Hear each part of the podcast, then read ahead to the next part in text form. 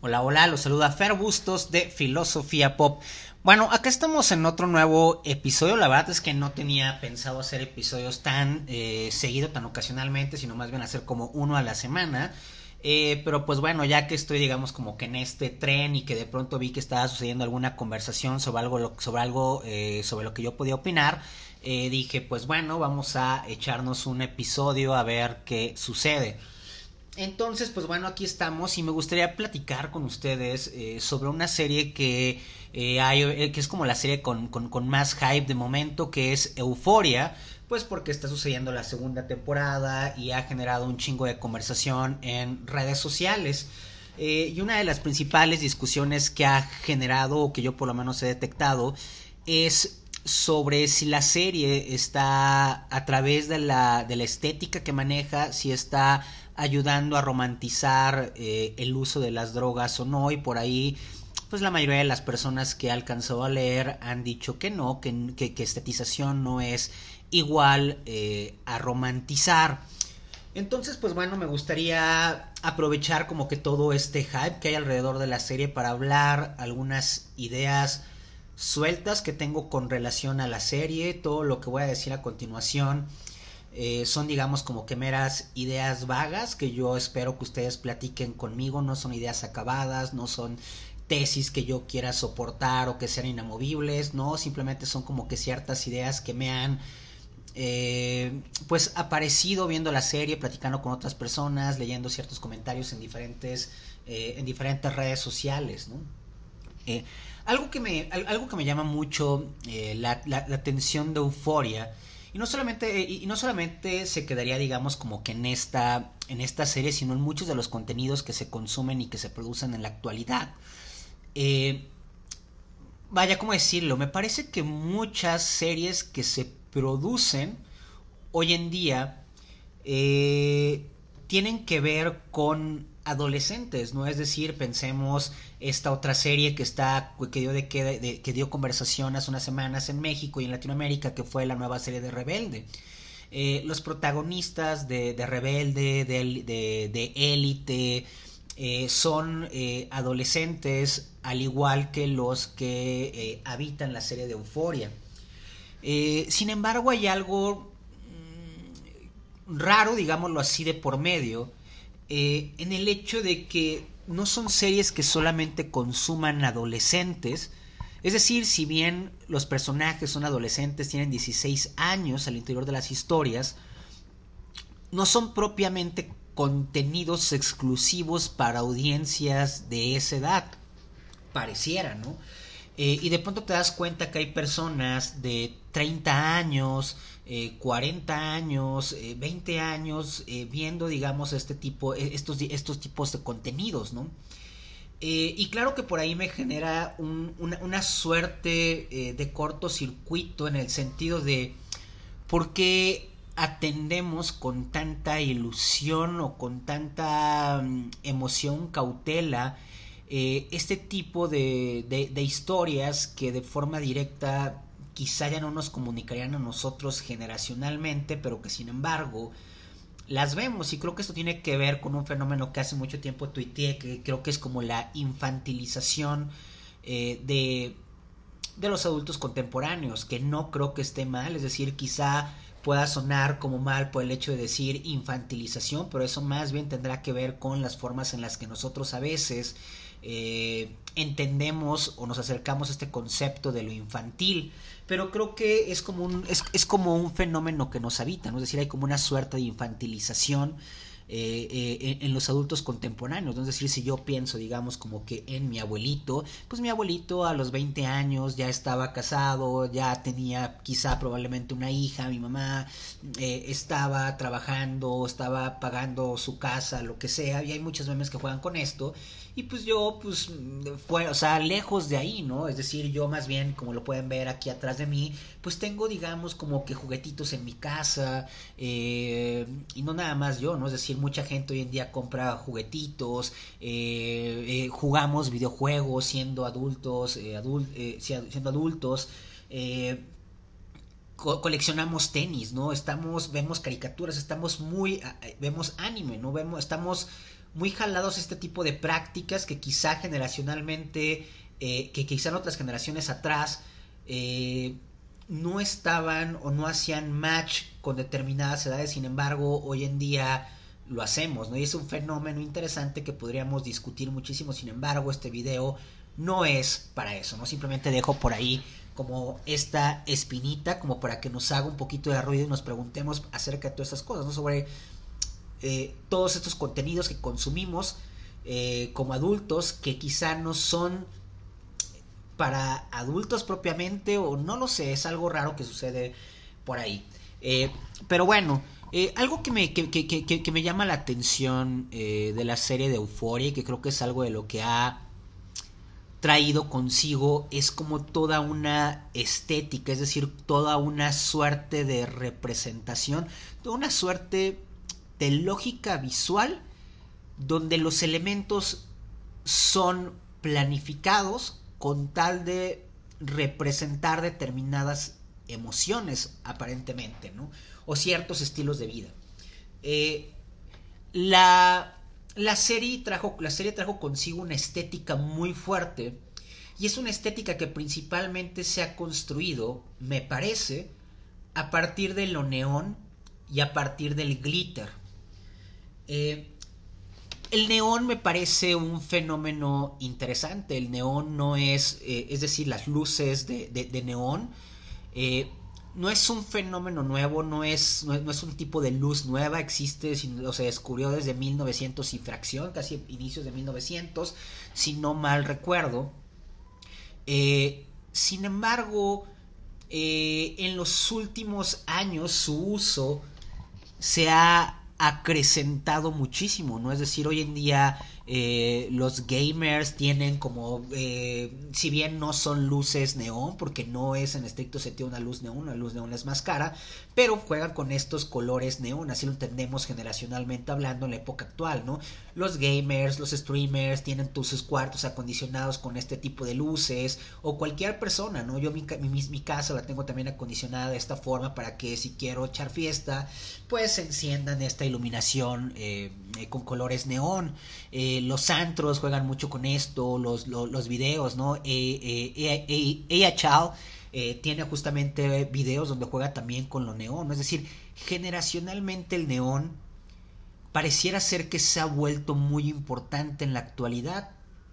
Y claro, una pregunta que me hago y que no solamente me hago yo, sino muchas personas. Ayer leía un tweet de, de, un compa de, de Gavita Aguilar, le mando saludos, que decía que, que siente como atracción hacia el neón, que hay algo que le gusta de esto, no me acuerdo las palabras correctas en las las palabras exactas en las que lo decía, perdón por el ruido, por los ruidos que luego se escuchan, vivo una avenida bastante transitada y de pronto pues bueno se escuchan estos ruidos, pero bueno David por ayer soltó un tweet donde decía que el neón le llamaba mucho la atención, que lo, eh, y, claro que dije, pues bueno, es que no, no, estás único, ¿no? Más bien es una condicionante que parece ser que tenemos.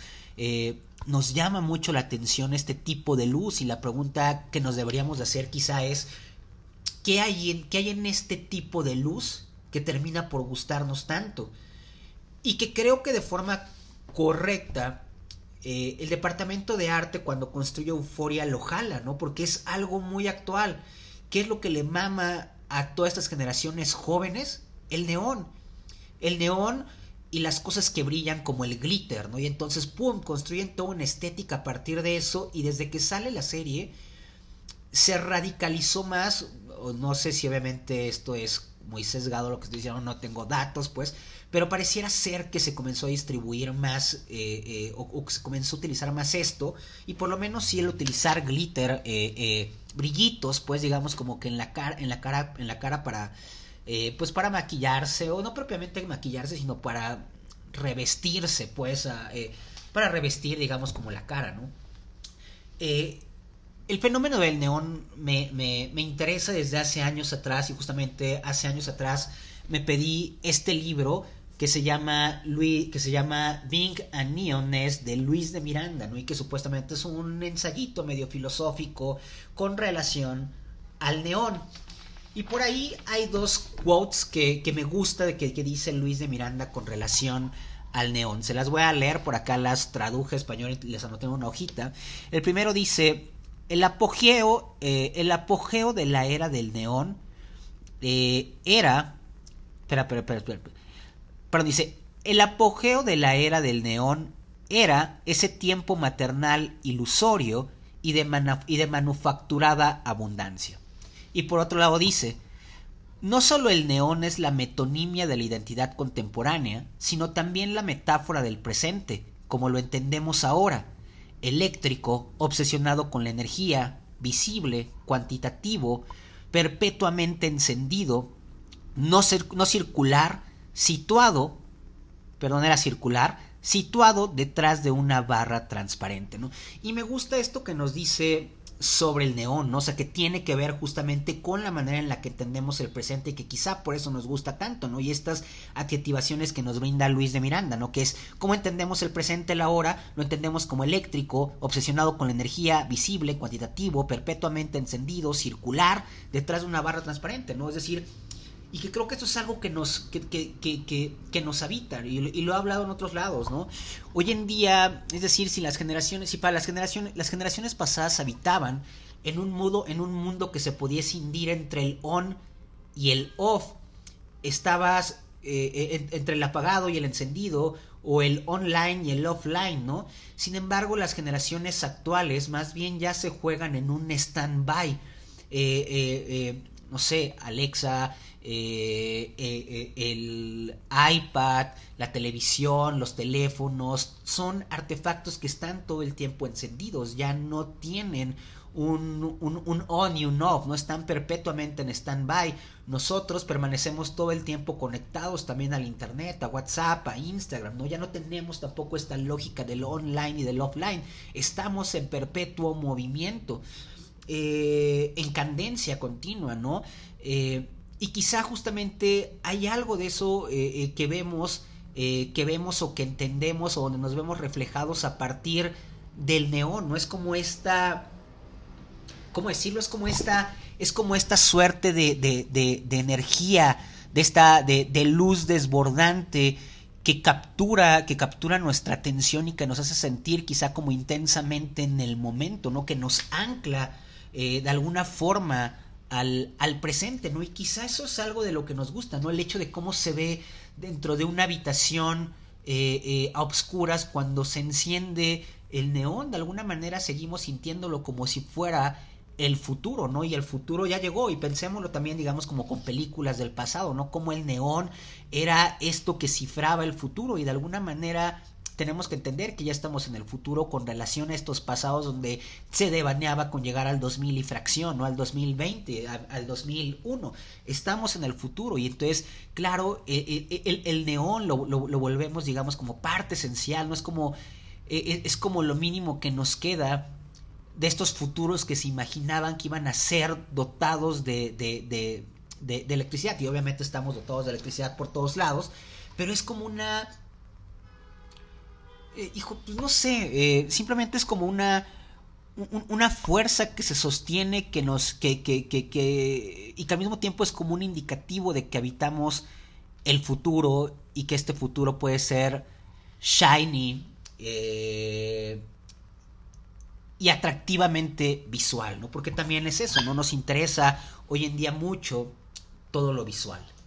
y me parece que, que, que, lo, que, que Euforia recobra muy bien o toma muy bien y hace y jala muy bien el neón, pero además del neón lo termina combinando de manera muy chingona con el glitter, ¿no? Porque de alguna forma me parece que es traer esto que es atractivo, que, que refleja, eh, porque refleja de alguna manera la luz en, en, en nuestra cara, de traerlo al cuerpo, no es como decir, claro, no, no, no, no nos ponemos trajes que tengan luz neón, pero por lo menos sí somos capaces de ponernos en nuestra, en, en nuestra cara, en nuestro cuerpo, algo que también sea como indicativo de que hay luz, de que hay como electricidad, de que hay destellos, ¿no? Y esto también nos dota de mayor atención, se ve, se ve bonito, no es como si hubiera una suerte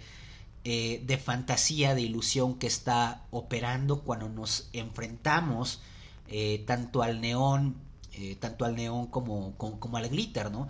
Pero también me parece curioso entender que tanto el neón como el glitter son dos elementos que resultan atractivos y sorprendentes al interior de, la oscuridad, pero que quizá el neón encendido a la luz del día pues no nos resulta atractivo de la misma manera en la que el glitter quizá a, luz a la luz del día eh, también pierde como esa suerte de magia, ¿no? Entonces creo que hay cierta magia, cierta ilusión, cierta, cierta, cierta fantasía de por medio, ¿no? Es como en el lado oscuro del corazón eh, hay un poema que, que, se dice, ¿no? Cuando el poeta va eh, a buscar a, a, María Luisa, ¿no? Si no han visto la película, véanla, es chingona está como un poco, entre comillas, construida a partir o tratando de narrar un poco algunas cosas de este poeta argentino Llorón de Oliveiros, pero haberlo pronunciado bien, luego me confundo. Y bueno, eh, Eliseo Subiel, el director de esta película, se inventa como un pequeño poemita cuando eh, este poeta va en busca de esta mujer que ama y que va a irse de Buenos Aires. Y ella es, eh, al interior de la película, ella es una prostituta y ella le dice que, eh, que para qué la fue a buscar y entonces empieza a dar, le empieza a hablar acerca de la magia, de la ilusión y de la fantasía. Eh, y le empieza a poner, ¿sabes? Le empieza a decir, ¿por qué me vienes a ver? ¿No? Es decir, eh, siempre me ves en la noche, verme de día, al verme de día se pierde su encanto y entonces empieza a jugar y dice, es como, no lo recuerdo textualmente, no lo tengo aquí, entonces me acordé ahorita, y entonces le empieza a decir, es como ir la, es como ir a la discoteca eh, donde te la pasaste chingón al otro día mientras barren, ¿no? Es como encontrarte al actor que hizo Hamlet en la cola del pan. Eh, es como entrar pues a una, eh, a una sala de luz con la, a una sala de cine, perdón, con todas las luces encendidas, ¿no? Hay algo que, que, se pierde cuando, cuando, cuando sacamos o, cuando dislocamos alguna pieza con relación a estos entornos. Eh, y me parece que también justamente esto sucede con relación al neón y al glitter, ¿no? Pareciera ser que lo atractivo de estos elementos sucede en la noche, en la oscuridad, y que después de esto se desdibuja, ¿no? Sin embargo, eh, vamos pues como, eh, como bichitos en busca de estas luces que están destellando, que están lampareándonos, pero eh, que a final de cuentas es cosmética, pues, por así decirlo, no es mera apariencia, ¿no? Pero bueno, son elementos que me interesaban, que, me interesan con relación a, Euforia, que creo que los ha rescatado y ha impuesto una estética, eh, o mejor dicho, ha mm, contribuido a reforzar una estética que parece que ya estaba ahí, porque el neón ya estaba ahí y ya estaba sucediendo en muchos escenarios, simplemente ahí lo reunieron alrededor de jóvenes y ¡pum! y detonó y entonces la gente se comenzó a maquillar como los de euforia, a utilizar como estas suertes de estéticas, eh, de lógicas visuales, de neones y todo esto. O sea, saltó digamos como que a la vida real siguiendo eh, estas lógicas que veíamos representadas en la pantalla. Ahora bien, eh, se ha estado diciendo y la conversación que, es lo que, que, lo que me trajo aquí ha sido sobre si la serie eh, ayuda a, romantizar el uso de las drogas y, sí, y, por alguna razón ha habido personas que han llevado esta discusión a, tema a tema de teorías visual. O, de arte, pues, a la hora de meter esta palabra de estetización. Y entonces, más bien pareciera ser que la tesis que, algunos han problematizado es si a partir de la estetización se romantiza el uso de drogas en adolescentes. Y por ahí quien, hubo quien dijo, eh, estetización no es igual a romantización y habría que separarlo, ¿no? Y entonces dije, ok, eh, ¿qué pasa con todo esto? Y, hablemos acerca de qué es la estetización y por qué... ¿Por qué y de dónde viene todo esto de decir la estetización y qué podríamos entender por estetización? Eh, una de las primeras personas, si no es que la primera persona que utiliza este concepto de estetización, va a ser Walter Benjamin, que era un chingonazo y lo hace en la obra de arte en la época de su reproducción mecánica. Y lo hace en particular en el epílogo. En la última, en la última página, en el último párrafo, Walter Benjamin nos dice lo siguiente: Fiat ars pereat mundi, que eso significa sea el arte aunque muera el mundo, dice. Dice el fascismo, esperando de la guerra, como confiesa Marinetti, la satisfacción artística o una percepción sensorial modificada por la técnica. El arte por el arte alcanza su perfección. En tiempos de Homero, la humanidad se daba en espectáculo a los dioses del Olimpo. Hoy se da a sí misma en espectáculo. Está lo suficientemente alienada de sí misma como para vivir su propia destrucción como si de un gozo estético de primer orden se tratara. Y esto a mí siempre me ha resultado cabroncísimo, ¿no? Porque al final de cuentas, eh, eh, esto lo hizo en el treinta y tantos Walter Benjamin y es algo que pareciera ser que sigue excesivamente actual, es decir, sabemos que nos está, sabemos que estamos valiendo madres en muchos ámbitos eh, y aún así seguimos tirados hacia la sociedad del espectáculo, ¿no? Seguimos espectacularizando todo, ¿no? Todo lo hacemos espectacular. Y justamente es hacia allá, hacia donde va el tema de la, estetización. Sigo leyendo, dice. Eh, dice, en esto consiste la estetización de la política que propugna el fascismo. El comunismo responde, con la politización del arte. Es decir, Walter Benjamin lo que nos está diciendo, y, aquí obviamente para entender a qué se refiere, cuando dice eh, la estetización de la política que propugna el fascismo, obviamente tenemos que voltear a ver a lo que está sucediendo con los nazis en este momento. ¿no? Eh, eh, a Walter Benjamin le toca sufrir toda esta persecución. ¿Qué pasa con los nazis? En términos de estética, en términos de arte traen un discurso totalitarista, metafísicamente totalitarista, eh, que busca aniquilar y está aniquilando. No solamente es un discurso, sino que es un discurso que se traduce en práctica y está aniquilando. Eh, sin embargo, este discurso es escondido a través, o es escondido en la estética. Si nosotros volteamos a ver el Tercer Reich y volteamos a ver los uniformes, las armas, eh, los vehículos, eh, eh, las vasijas que hacían, la propaganda que construyen, en términos estéticos está muy bien logrado. Son objetos construidos bajo ciertas lógicas que las entendemos como bellas, pues, o, que entendemos, es decir, que estas lógicas a la hora de ser eh, llevadas a determinados objetos, entendemos estos objetos como bellos. Eh, esto es lo que sucede en ese momento. Comienzan a cubrir toda la política, todo su discurso político lo recubren de una estética. Y esta estética es lo primero que se presenta, eh, eh, por así decirlo, frente a los ojos, frente a los ojos del otro, ¿no? Lo que, eso, eso es lo que está ahí, es decir, cuando Walter Benjamin habla de la estetización de la política por parte del fascismo, es cómo a partir de ciertas lógicas visuales se embellece algo y a la hora de presentar como todo este embellecimiento lo que termina por esconderse o por ocultarse es la política misma que está, de, que, que, que, está, que está desarrollándose de por medio. Entonces, esa, es esa sería, digamos, como la estetización de la política que, eh, que acusa Walter Benjamin con relación al fascismo. El cómo lo hacen parecer bello y se queda el discurso como una superficie, al hacerlo ahí se oculta todo el discurso político que hay eh, de por medio.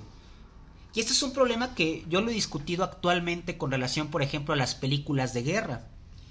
Y el tema es el siguiente, la estetización de la guerra en el cine. el cómo en muchas ocasiones la guerra aparece representada en muchas películas como si fuera algo bello, algo heroico, algo decoroso, algo honroso. La moral del soldado es algo eh, wow, ¿no? Que nos debería de asombrar. Y también es todo esto, ¿no? Toda la parnafelaria, las armas, cómo tienen que respirar antes de, disparar, eh, cómo le, todo lo que tienes que transitar en la escuela militar. Todo es un decoro impresionante. Y e ir a la guerra también es como fum, luces chingonas y lo hablas, es decir, no todas las películas son así, pero hay muchas películas que estetizan la guerra, es decir, la representan bellamente hablando. Y a la hora, espérense, espero que no se haya trabado esto. No sé por qué se bloqueó la pantalla, pero bueno. Eh, la representan bellamente ante nuestros ojos. Y en ese momento se aniquila cierto discurso de por medio. Eh, y digo todo esto como para entender toda esta discusión que se habla con relación a que si la serie, a través de toda esta estetización que tiene sobre toda esta sobre todo este manejo de lógicas visuales y estéticas que hace, termina por ocultar un discurso y este discurso al mismo tiempo ayuda a romantizar eh, eh, el uso de las drogas en un determinado, en, adolescentes, pues, ¿no? Yo no estoy del todo seguro en, en una respuesta, o no daría, digamos, como una respuesta contundente, no, no, no, no, no, no voy a mentir, no tengo por qué mentir. Eh, porque creo que sí es muy fuerte la representación estética, eh, la seducción visual que juega la serie. Eh, y es tan fuerte y es y permea tanto que, perdón, otra vez un chorro de ruido de fondo, y permea tanto que incluso se juega a, a, ¿cómo se llama? A maquillarse como, como, como, los, como las protagonistas de la serie, ¿no? Y emulamos estos espacios. Eh, la lógica visual es demasiado importante y la lógica visual y, también obviamente ayuda, a la ayuda mucho la narrativa que está bien hecha algunas veces eh, que atendemos semana tras semana a ver esta serie eh, de adolescentes que tienen un chingo de problemas. Y creo que a veces no estamos hablando tanto, o, mejor dicho, en el, episodio, en el último episodio que fue el cuarto, no me acuerdo cuál, ya se comenzó a hablar más fuerte acerca de la adicción que tiene Rue eh, pues porque ya es algo que saltó eminentemente en la serie, ¿no? Y creo, creo, que en este episodio, en este último episodio, en el cuarto, es como la decadencia de muchos de sus personajes. Pero me parece que si de alguna forma ha estado ya marcada esta decadencia de sus personajes desde el primer episodio,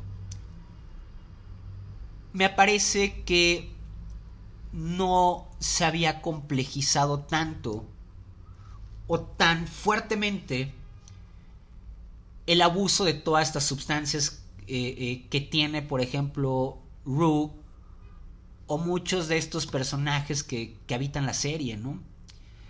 Eh, entonces yo lo diría que, que, que si bien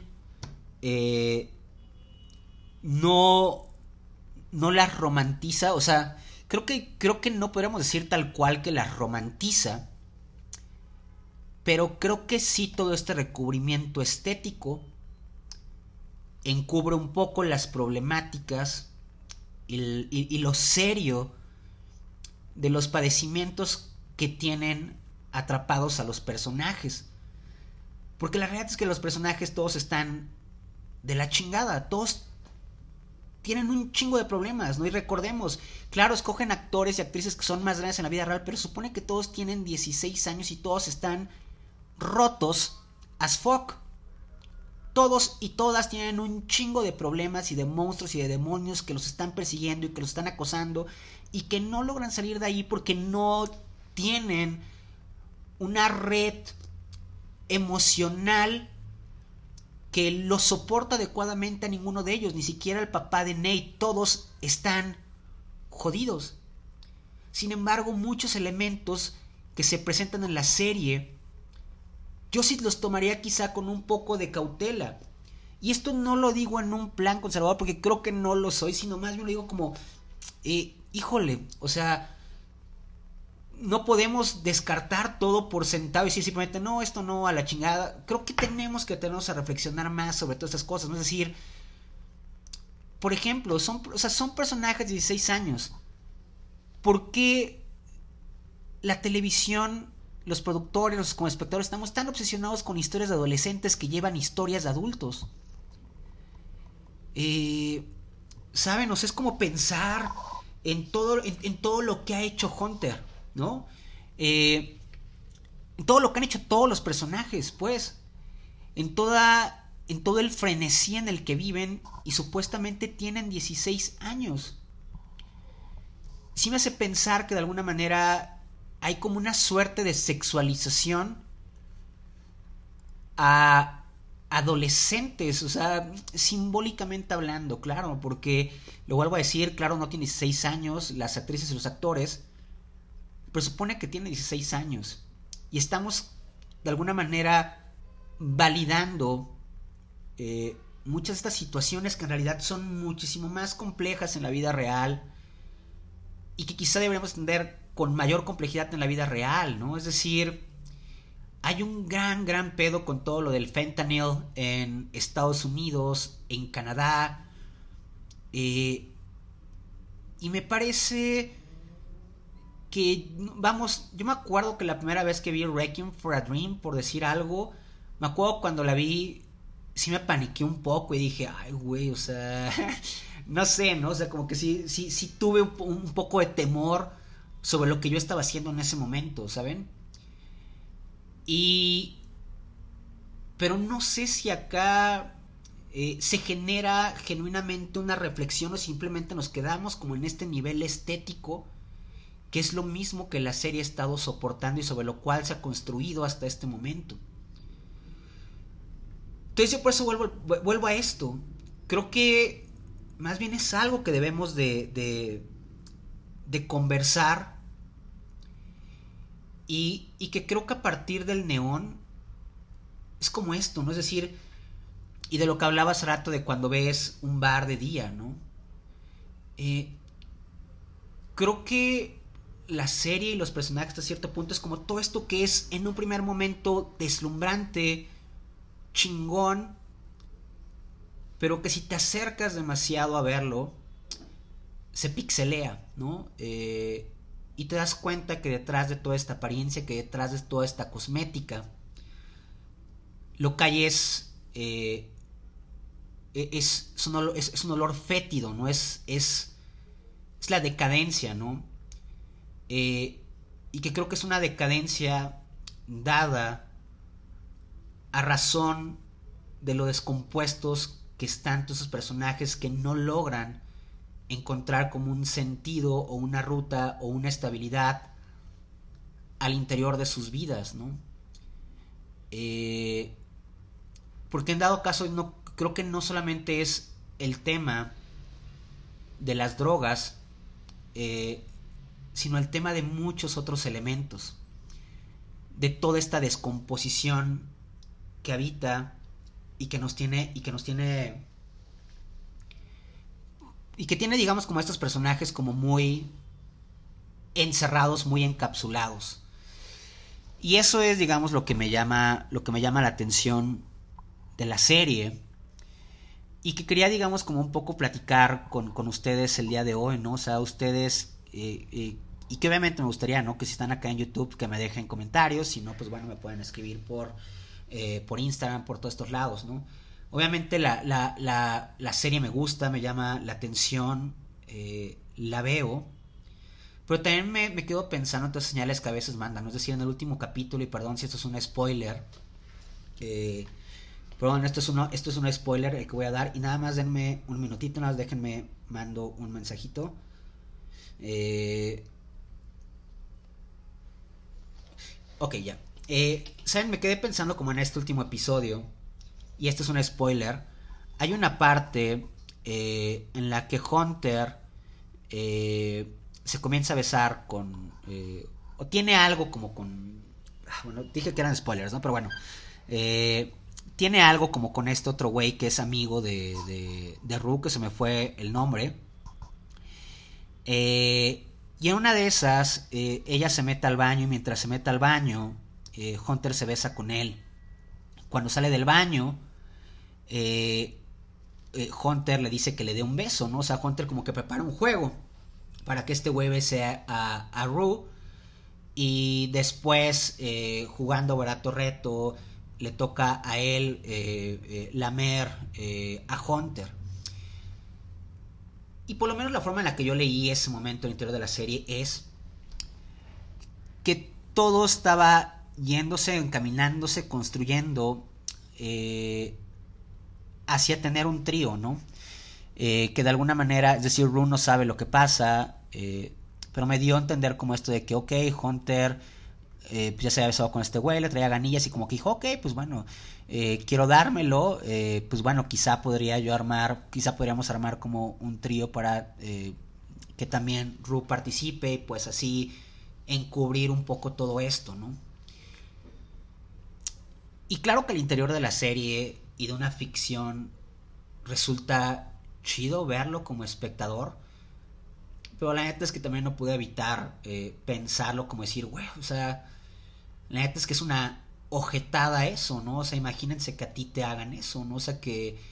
O tú hacer eso, ¿no? O sea, que simplemente como por encubrir algo que ya está sucediendo, le hagas eso a tu pareja sin hacérselo saber, ¿sabes? O sea, porque claro, si tú quieres hablar con tu pareja y decirle, oye, güey, pasó esto y quiero que nos demos los tres, pues órale, ¿no? Eso es diferente a encubrir maquiavélicamente como todo esto con tal de obtener un beneficio, ¿no?